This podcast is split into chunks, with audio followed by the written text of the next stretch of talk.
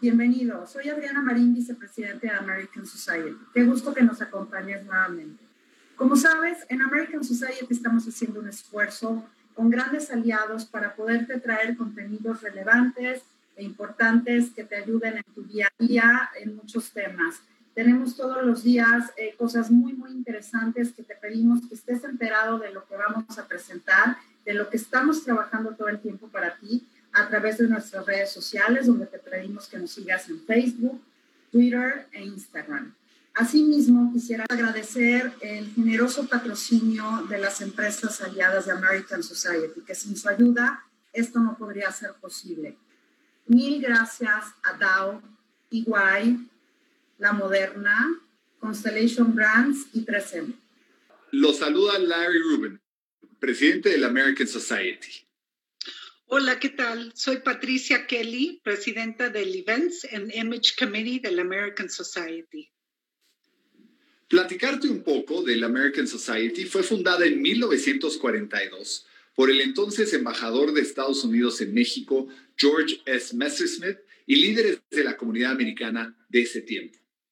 El American Society a lo largo de los años ha venido haciendo una serie de eventos apoyando a la comunidad, eh, trayendo a mexicanos y americanos para que estén más eh, comunicados y verdaderamente construyendo puentes de amistad, de relaciones entre mexicanos y americanos, entre México y Estados Unidos. Hoy la comunidad americana son dos millones de norteamericanos viviendo en México, miles de empresas creando empleos para mexicanos y mexicanas y cientos de organizaciones lucrativas apoyando a la comunidad en la República Mexicana. Totalmente. Y aparte de esto, el presidente honorario de nuestra organización siempre ha sido y actualmente es el embajador de Estados Unidos en México. Hoy, Christopher Landau. Juntos, toda esta comunidad que Patty y yo les hemos platicado, hacemos el American Society y nuestro objetivo es poder ayudar y apoyar y coadyuvar para que la relación bilateral México-Estados Unidos trabaje y trabaje todavía más de cerca. Sean ustedes muy bienvenidos. Gracias.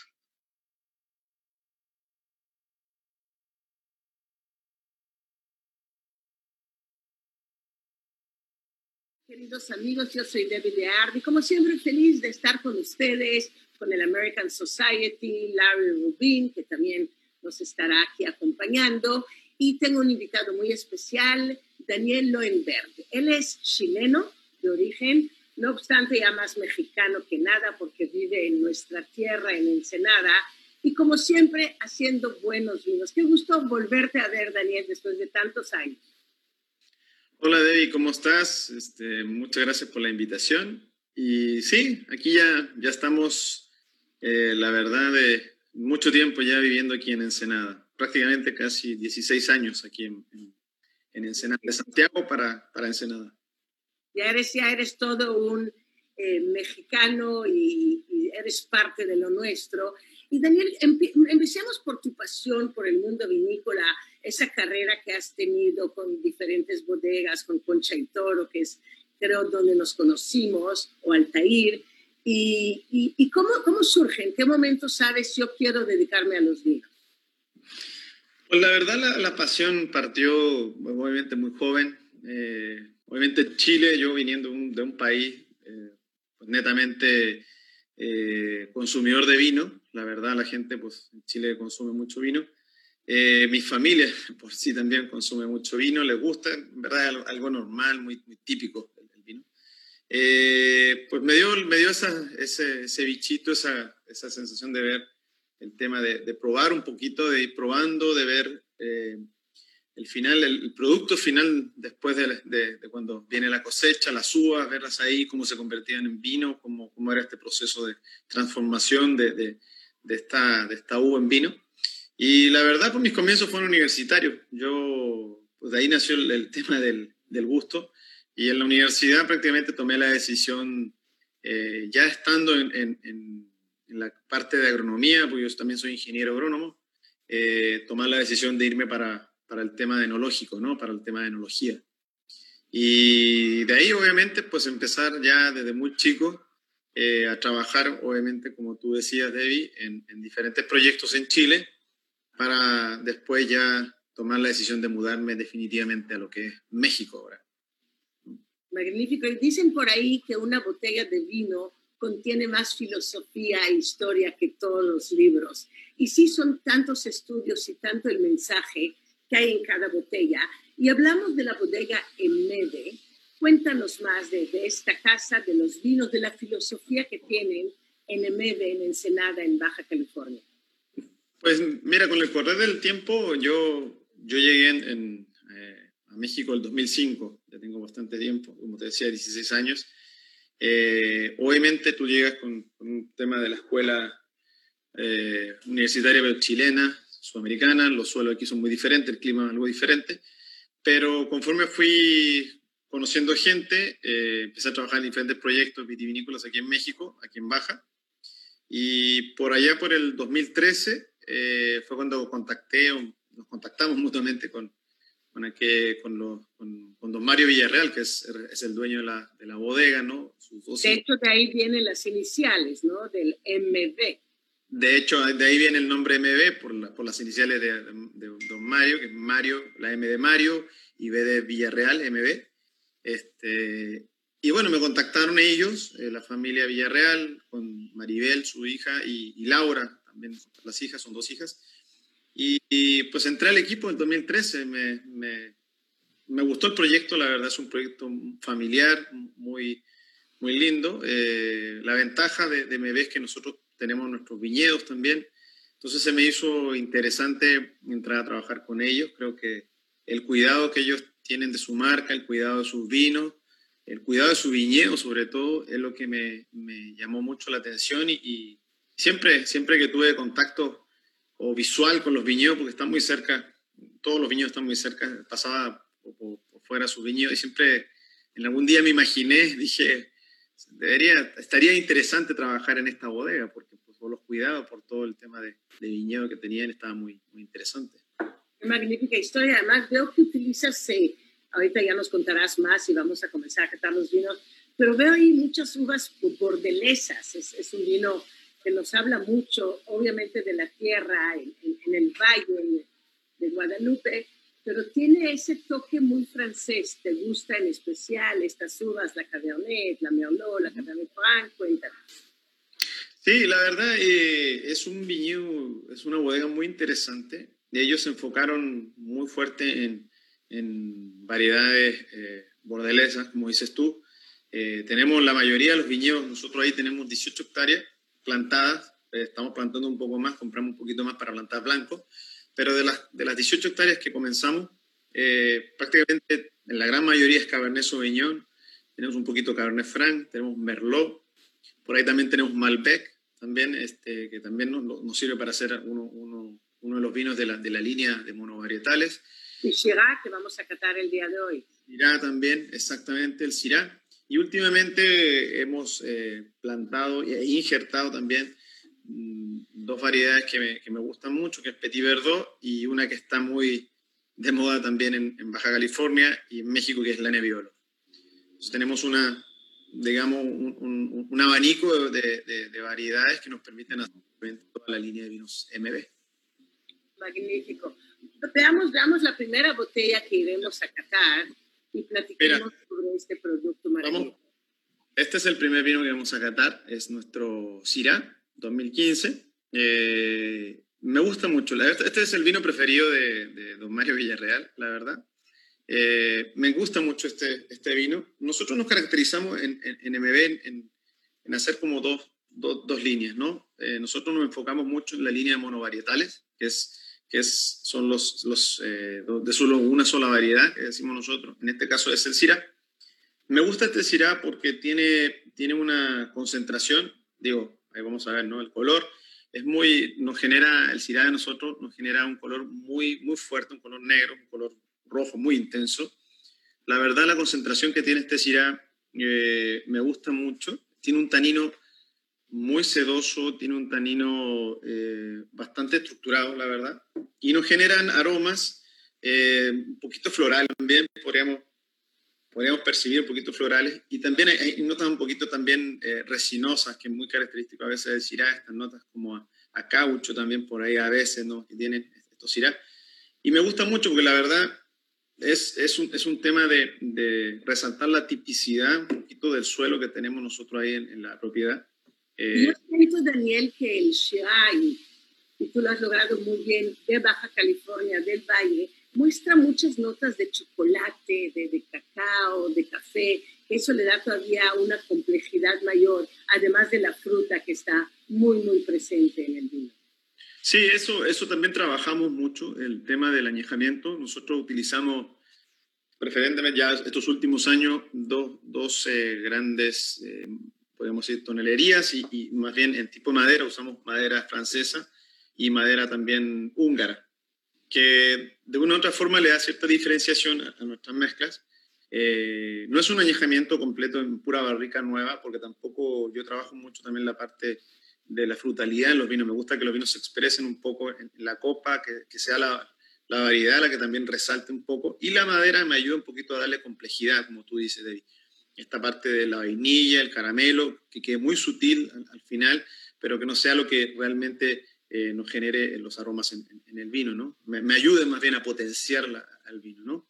Y, a diferencia de la madera francesa que da justamente toda esta parte tan sutil, delicada, ¿cómo definirías la madera húngara? ¿De qué forma afecta el vino, Daniel? El, tema de la madera húngara eh, eh, nos sustituye muy bien porque es bueno para, para hacer añejamientos.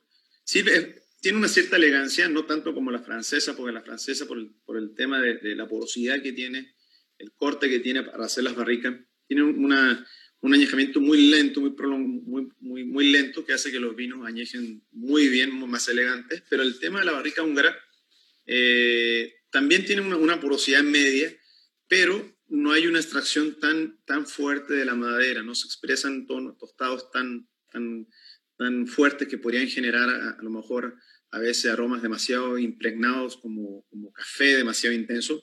Entonces me sirve esto, esta barrica húngara, le da notas elegantes, pero son añejamientos más cortos. Eso es lo que permite evolucionar un poquito el vino, pero evolucionarlo para bien, ¿no? No, no, no, no evolucionarlo tan, tan, tan rápido como sería una americana, por ejemplo, si, ocupamos barrica americana, que son nos dan notas un poquito demasiado ya maderosas, ¿no? Claro, demasiado fuerte. demasiado fuerte. Los vinos tienen que hablar de la fruta y tienen que hablar de su terroir, de su origen, y no queremos nunca esconder justamente las características de un buen vino. Eh, vamos a probarlo en boca y sabes, Daniel, dicen por ahí que toma consejo en el vino, pero toma decisiones con agua. ¿Qué opinas? toma consejo con el vino y decisiones con agua. No sé, Tú dices... Cuando tomas tus decisiones eh, de cómo hacer el vino, cuál es la mezcla, en qué momento ya a la uva, ¿lo haces con vino o con agua? No, generalmente mm, hay una... A mí lo que me gusta cuando tomo la decisión de hacer los vinos es... No es con vino, eh, la verdad, eh, no tanto con agua. pero, pero siempre me gusta tomar las decisiones solo, la verdad. Yo soy súper en ese sentido, me encierro mucho cuando tengo que hacer las mezclas o, o generar algún, alguna de los varietales o qué barrica usar para poder hacer el tipo de vino. Y no sé, me concentro bastante en ese sentido. Me gusta, como, como te decía, esta parte de, de ojalá ganar mucho más el, el tema de, de, de, la frescura en los vinos, ¿no? Que se sientan, sí tengan la astringencia, sí tengan la potencia, pero también se sientan muy vivos. Entonces, el momento tú eh, probar los vinos, por ejemplo, estos vinos de MB, que se sientan expresivos en la copa. Eso yo sí busco mucho, busco mucho esa, esa parte de que las variedades se expresen mucho eh, y que, como te decía, que la barrica pues se sienta ahí, pero, pero que embone muy bien con, con, las varietales. Me, parece, me parece muy importante, Daniel, es como las personas.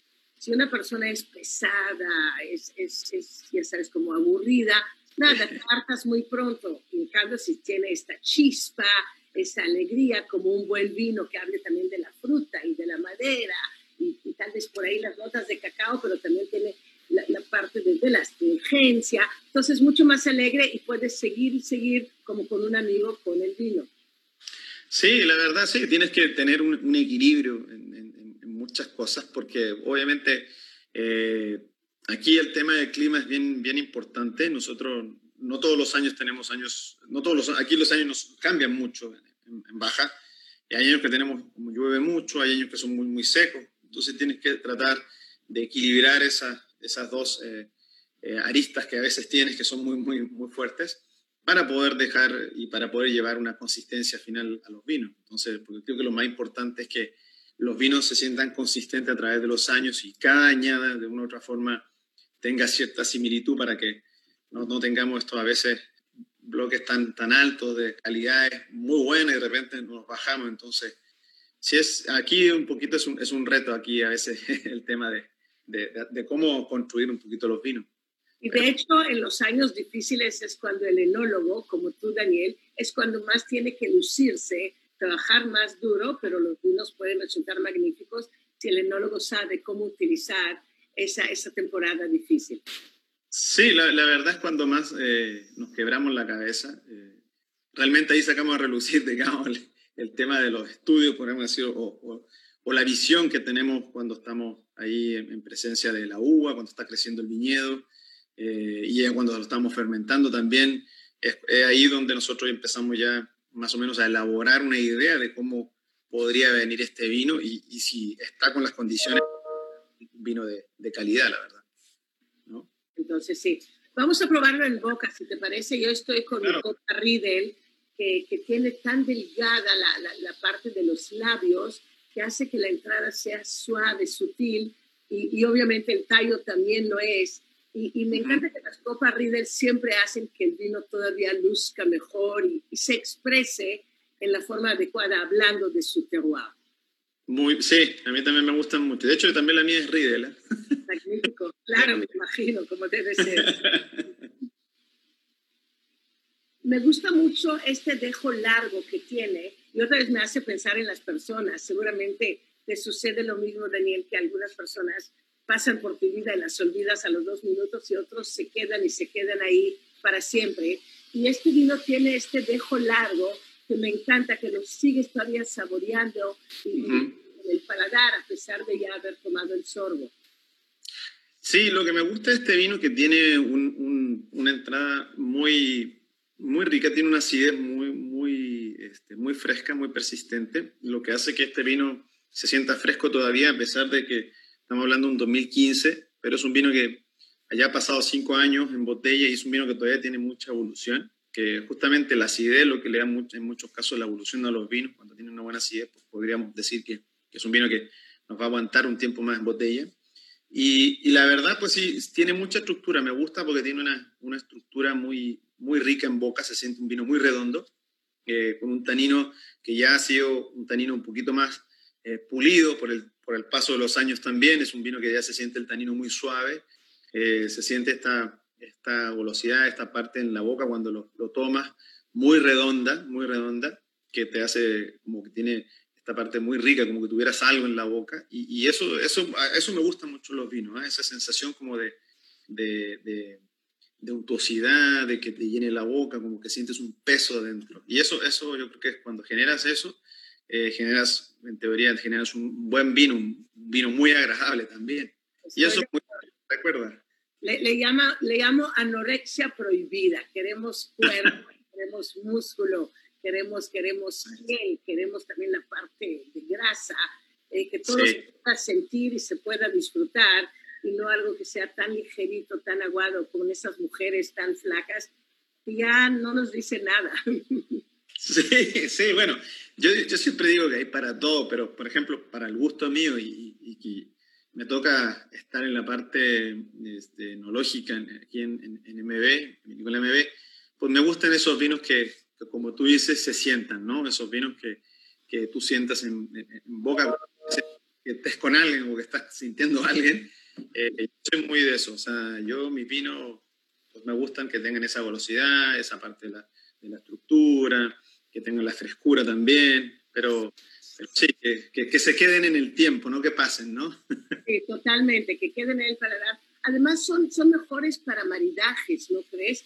Porque ya que, que quedan en boca, la, parte del maridaje con la comida se vuelve todavía más interesante. Sí, la verdad son vinos que eh, muy interesantes, sobre todo para la comida mexicana.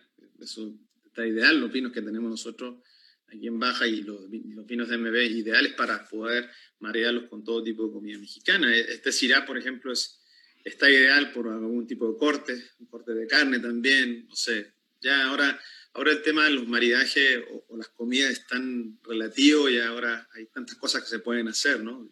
Ya no son... Yo lo maridaría con esas tortillas grandotas de ensenada, mucha langosta, mucho Ándale. estaría espectacular.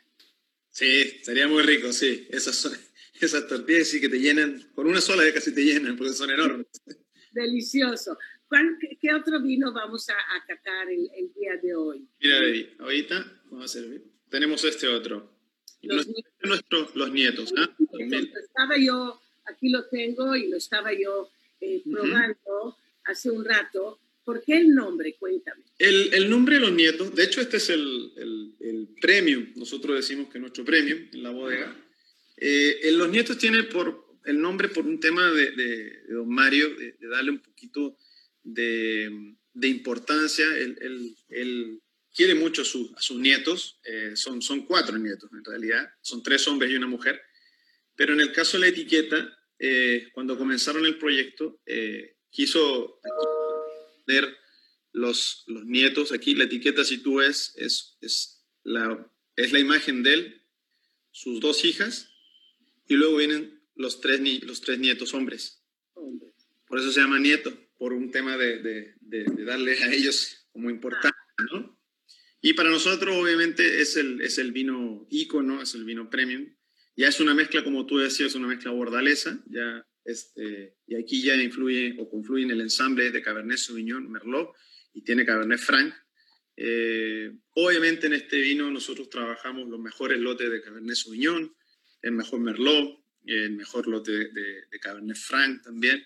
Y lo que tratamos de aquí de, en Nietos es darle obviamente un salto poquito más que los monovarietales, que el Syrah que estábamos probando, por ejemplo, el, el vino anterior, darle un poquito más de, de estructura, potencia, que se note que, este es nuestro vino eh, importante, ¿no? Que se note que este es el vino que nosotros queremos, que si la gente lo quiere añejar durante más tiempo, es un vino que va a aguantar en botella sin ningún problema.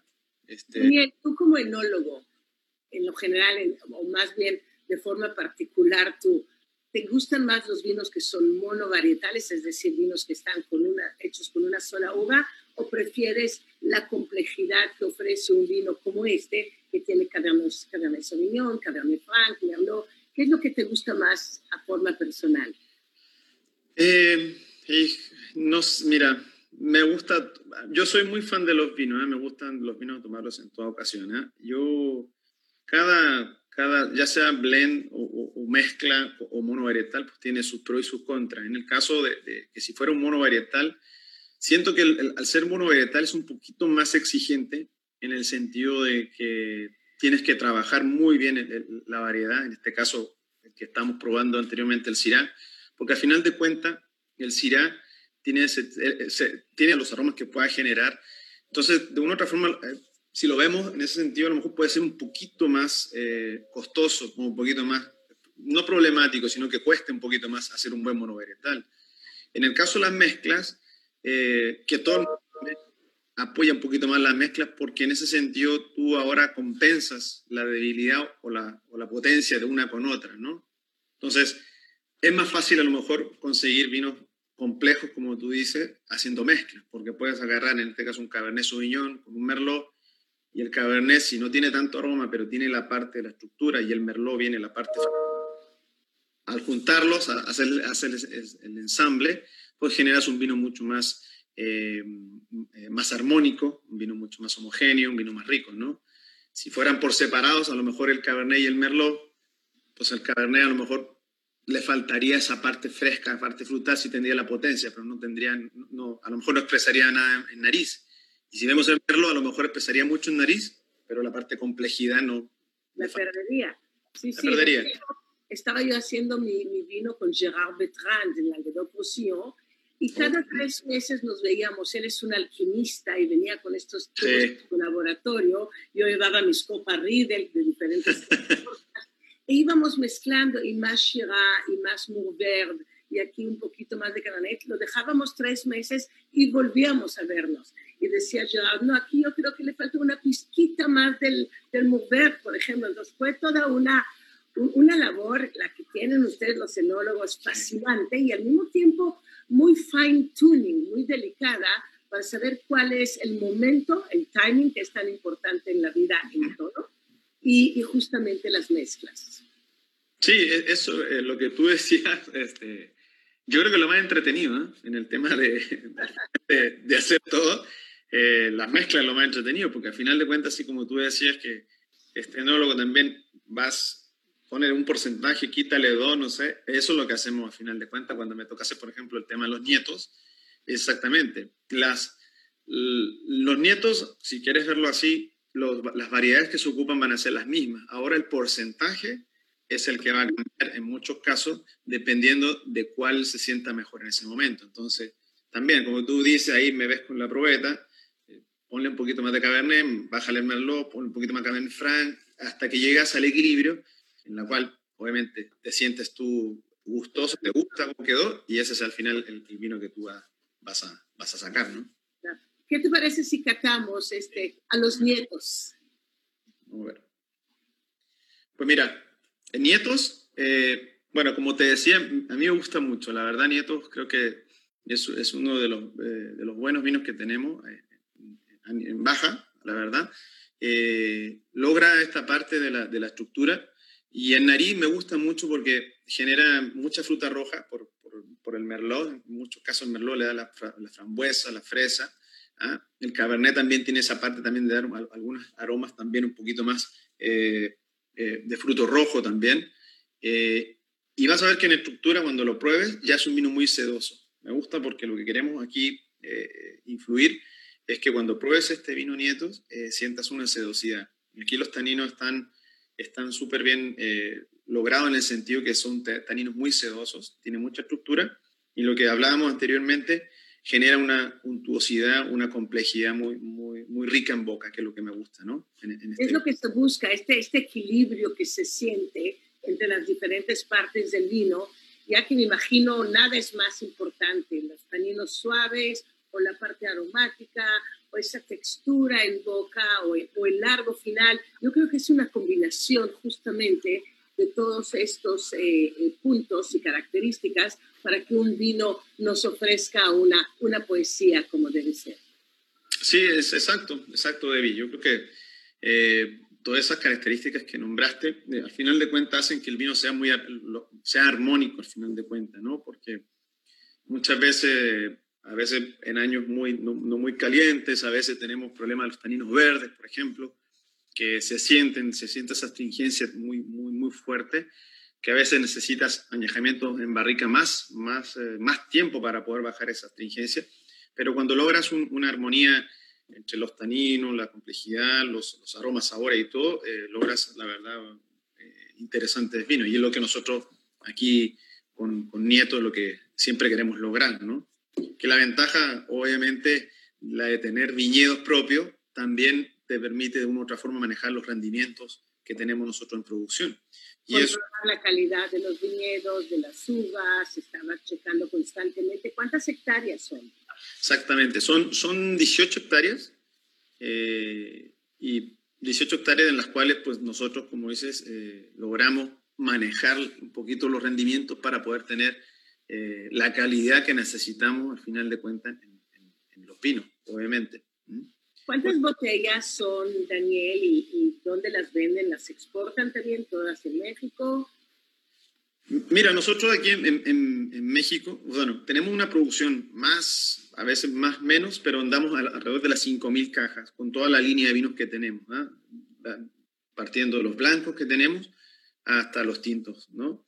Eh, casi toda nuestra producción de estas 5.000 cajas, bueno, por una, no, nuestro, nuestros eh, distribuidores aquí en México son la castellana, eh, pero sí también tenemos un pequeño margen, un poquito de porcentaje que exportamos a Estados Unidos, principalmente California, eh, que es un mercado, obviamente nosotros estar, estando tan cerca de la frontera, pues ya con el tema del, del, intercambio económico y todo, mm, se han nos hemos permitido, se ha permitido abrir un poquito las puertas al tema del vino mexicano en Estados Unidos, entonces ya son muchas bodegas las que ya poco a poquito están entrando en el mercado americano y nosotros somos una de ellas que espero empezar a, ya posicionarnos un poquito más también para, para competir también de una otra forma. Me alegra muchísimo, lo hecho en México está bien hecho y que lo sepa el mundo completo y especialmente los del norte, que a ti te quedan a, a, dos pasos San Diego, ya después Los Ángeles, que, que tiene mucho sentido. Sí, es la ventaja que tenemos nosotros, ¿eh? estando tan cerca, eh, de poder hacer ese tipo de, de, comercio eh, y poder exportar un poquito. Y aquí en México, como te digo, la castellana es nuestro principal distribuidor y pues a nivel nacional. Nosotros distribuimos a nivel nacional. Entonces, tenemos más o menos, sí, sí, sí tenemos la capacidad para poder hacer, hacer las dos cosas, ¿no? Magnífico. Ahora, los planes a futuro, este año, el que sigue, más botellas, más vinos, diferentes vinos. Han estado magníficos los dos que probamos. Muchas felicidades. Qué bien. Gracias. Pues mira, en, un principio, em, uno cuando, cuando me tocó entrar, uno eh, de los retos fue hacer un blanco diferente. Ya, ya lo posicionamos. Se llama Isabela, es un, es un, es un Chardonnay Sauvignon Bionier, eh, y lo hicimos justamente como te explicaba yo de, la etiqueta de los nietos, donde aparecen tres nietos hombres, pero son cuatro, y una es una mujer. Isabela. Isabela. Cuando entré yo, eh, les, les propuse hacer otro blanco, ellos tenían un, un, chardonnay, y les dije, ¿por qué no hacemos un blanco diferente, sin barrica? Y le pusimos Isabela para ahora sí tener a la cuarta nieta. Esa fue una, y para darle un poquito más de, para empezar a aumentar un poquito la línea de vinos. Pero ya en el futuro... La mezcla suena maravillosa, debe estar exquisito, lo tenemos que probar juntos un día. Sí, vamos, vamos, vamos, para que, vamos a decir, para hacer algo, para que lo pruebes, y eso sí. y lo novedoso que podríamos eh, tener es, es eh, un, próximamente eh, la idea es sacar un, un neviolo. Ya ves que ahora el neviolo es, un, es, un, es una variedad aquí en, muy de moda, pero... No, creo que lleva mucho tiempo. El Nebbiolo lo traía el enólogo de Cheto hace muchos años, recuerdo, y desde entonces ya se hablaba de, de esta uva en, en, en Ensenada. Sí, la, la verdad, el, eh, Camilo, ¿no? Don Camilo, de hecho, este, él traía esa uva, pero los últimos años como que empezó a tener más, más importancia eh, este, esta variedad, hasta el punto de que ahora es una de las variedades bien posicionadas en el mercado como vino. Y nosotros pues, nos dimos la tarea de, plantar algo de, de, Nebbiolo también en, la propiedad. Eh, y es justamente los ensayos, hicimos un ensayo el año pasado, nos gustó mucho, pero el viñedo todavía estaba muy joven, por tanto no, no, lo, no, lo, sacamos como un Nebbiolo tal. Eh, yo creo que este año ya hicimos un ensayo que ya nos gustó y yo creo que ya próximamente vamos a tener ahí un, un vino nuevo dentro de, de, de la familia de MB. Felicidades, qué maravilla. Tendremos que probar tanto a Isabela como el Nebbiolo. Y, y, felicidades a la casa MB, a Daniel Loenberg por estos magníficos vinos. Si nos muestras una vez más las botellas, sí, mira, los amigos. Para que vean, estos eran, estos eran los, uno, los vinos. Magnífico. Y la castellana nos hace el favor de poderlos distribuir y que los podamos ver. Abrazo a los amigos de la castellana y a ti, Daniel, de verdad, qué gusto una vez más poder vernos y, y catar tus ricos vinos. Felicidades. Pues muchas gracias, Debbie. Un gusto, como siempre, poder verte de nuevo después de tanto tiempo. Eh, es verdad. Sí, un placer estar contigo en esta cata y a la castellana también. Pues muchas gracias por la invitación y, y pues a todos. Magnífico, a la American Society, Larry Rubin, a, a todo este grupo maravilloso y, y, yo soy Debbie Beard y la mejor forma de vencer la tentación es caer en ella. Salud. Salud. Salud. Gracias. A ti.